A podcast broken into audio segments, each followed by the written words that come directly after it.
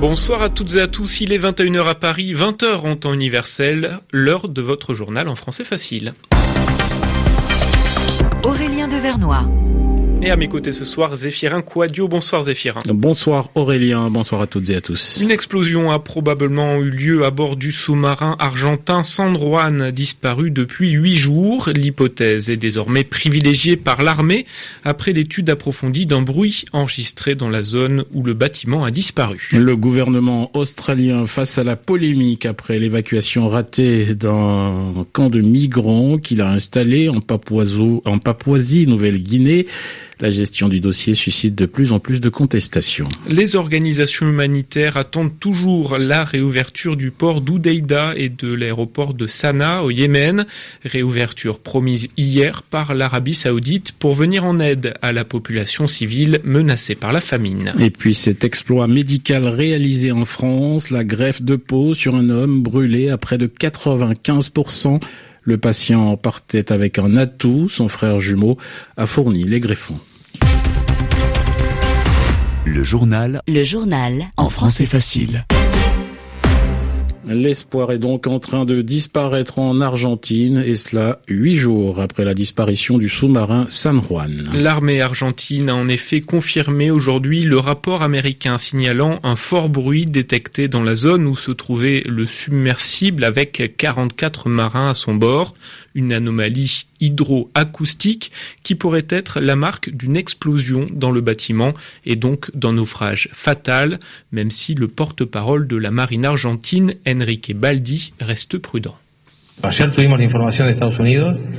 Hier, nous avons reçu cette information des États-Unis qui nous permet aujourd'hui de confirmer une anomalie hydroacoustique, comme le précisait le rapport américain. On parle là d'un événement anormal, singulier, bref, violent, non nucléaire, similaire à une explosion. Les deux rapports donnent presque les mêmes coordonnées et la même zone. On parle là d'une zone de 150 km de diamètre où nous allons continuer nos recherches jusqu'à ce qu'on obtienne un contact qui nous confirme que le sous-marin est bien dans cette zone. Malheureusement, nous n'avons pas d'informations sur les raisons qui ont pu causer à cet endroit, à cette date, un événement avec ce type de caractéristiques. Nous ne savons pas la cause, nous avons la position et nous savons ce qu'il s'est produit, mais pas la raison pour laquelle cela s'est produit. Le porte-parole de la marine argentine, Enrique Baldi. Dans l'actualité également, il s'agit peut-être là d'un premier pas pour régler la crise des réfugiés Rohingyas. Un accord a été signé aujourd'hui entre la Birmanie, d'où viennent les 620 000 réfugiés, et le Bangladesh qui les accueille. Le texte reste toutefois flou. Il indique vouloir permettre le retour de réfugiés dans les deux prochains mois, mais sans en préciser le nombre ni les conditions. Cet accord intervient au lendemain d'un communiqué des États-Unis accusant la Birmanie de nettoyage ethnique à l'encontre des Rohingyas. Autre crise migratoire, Aurélien, en Papouasie, en Papouasie Nouvelle-Guinée, décidément. Plusieurs centaines de personnes se trouvent toujours dans le camp de Manus, administré par l'Australie. Un camp de rétention qui a été jugé anticonstitutionnel à Canberra est officiellement fermé, mais les migrants qui s'y trouvent refusent d'être transférés dans un autre camp, toujours en dehors du territoire australien. Une opération de police lancée ce jeudi n'a permis d'évacuer qu'une cinquantaine de personnes et la polémique enfle en Australie face à la position inflexible du gouvernement conservateur Carlota Morteo. Droits humains, aidez-nous, ils veulent nous tuer. Voilà ce qu'ont scandé les 370 demandeurs d'asile qui refusent de quitter, disent-ils, une prison pour une autre. Le Premier ministre australien Malcolm Turnbull, sous le feu des critiques de la communauté internationale au vu des conditions humanitaires déplorables du camp de Manus, estime, lui, insensé le refus des migrants à être transférés dans de nouveaux camps mieux équipés. Nous avons mis à disposition des structures alternatives avec de la nourriture, de l'eau, de la sécurité, des services médicaux. Tout est prêt. Le chef de l'opposition travailliste Bill Shotton a quant à lui accusé le gouvernement d'avoir laissé pourrir la situation alors que des solutions sont envisageables. Si la Nouvelle-Zélande veut accueillir un certain nombre de ces personnes et qu'elles sont contentes d'y aller, pourquoi nous mettons-nous en travers de cette solution si elle est faisable? Je demande à Malcolm Turnbull d'accepter l'offre de la Nouvelle-Zélande. Réponse du ministre de l'immigration australien Peter Dutton. Les migrants pensent qu'en restant dans le camp, ils vont réussir à faire pression sur nous et changer notre politique. Mais non, en aucun cas, ils ne viendront en Australie. Canberra estime que si les migrants vont en Nouvelle-Zélande, ils pourront ensuite plus facilement entrer sur le sol australien. Dans l'actualité du Moyen-Orient à présent, les préparatifs du nouveau round de négociations sur la Syrie se poursuivent. Réunis en Arabie Saoudite, les différents groupes de l'opposition tentaient toujours ce soir de constituer une délégation commune pour se rendre à Genève la semaine prochaine. Mais les divisions demeurent, même si le départ de Bachar al-Assad du pouvoir fait l'unanimité.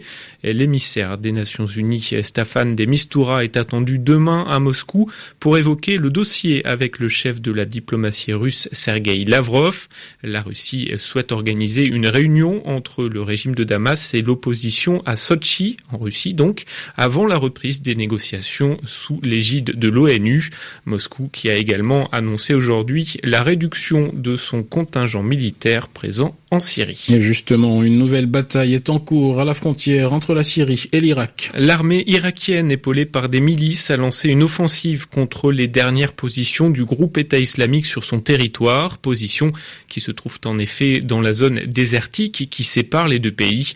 Daesh également sous pression côté syrien. Autre conflit dans la région, celui qui se déroule au Yémen depuis maintenant plus de trois ans. La coalition menée par l'Arabie saoudite a annoncé hier la réouverture du de Hodeïda et de l'aéroport de Sanaa au Yémen afin de permettre à l'aide humanitaire d'être acheminée aux populations civiles. La quasi-totalité des Yéménites est menacée par la famine et une épidémie de choléra fait des ravages dans le pays.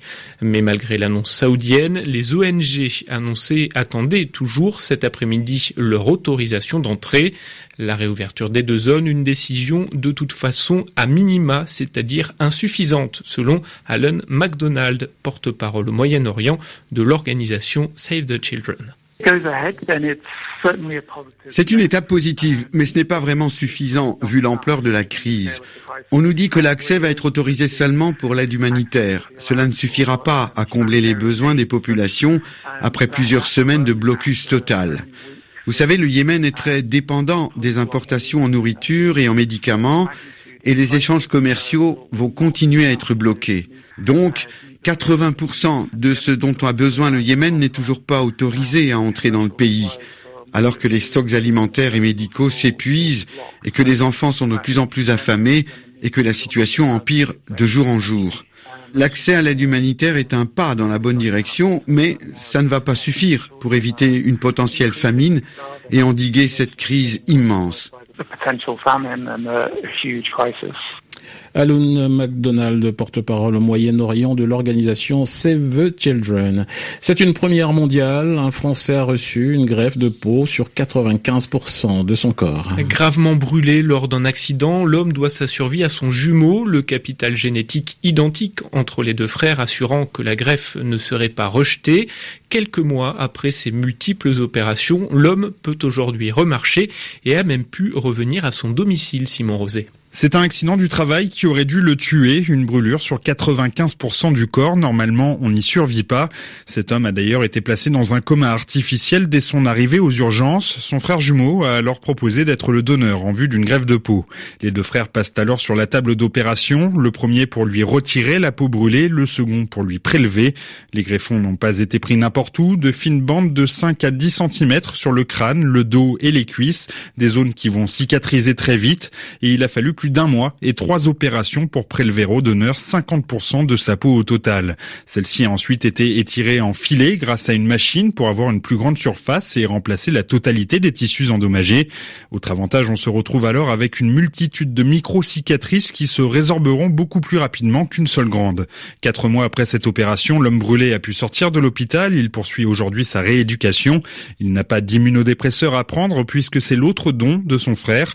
Étant jumeau, il n'y a aucun risque de rejet de la greffe. Du football, l'Europa League dispute sa cinquième journée de phase de poule ce soir et deux clubs sont qualifiés, notamment Villarreal et Nice. Euh, pour Marseille, il faudra attendre la dernière journée pour composter son billet. Il est 21h10 à Paris, 20h10 en temps universel. Excellente soirée à l'écoute de RFI.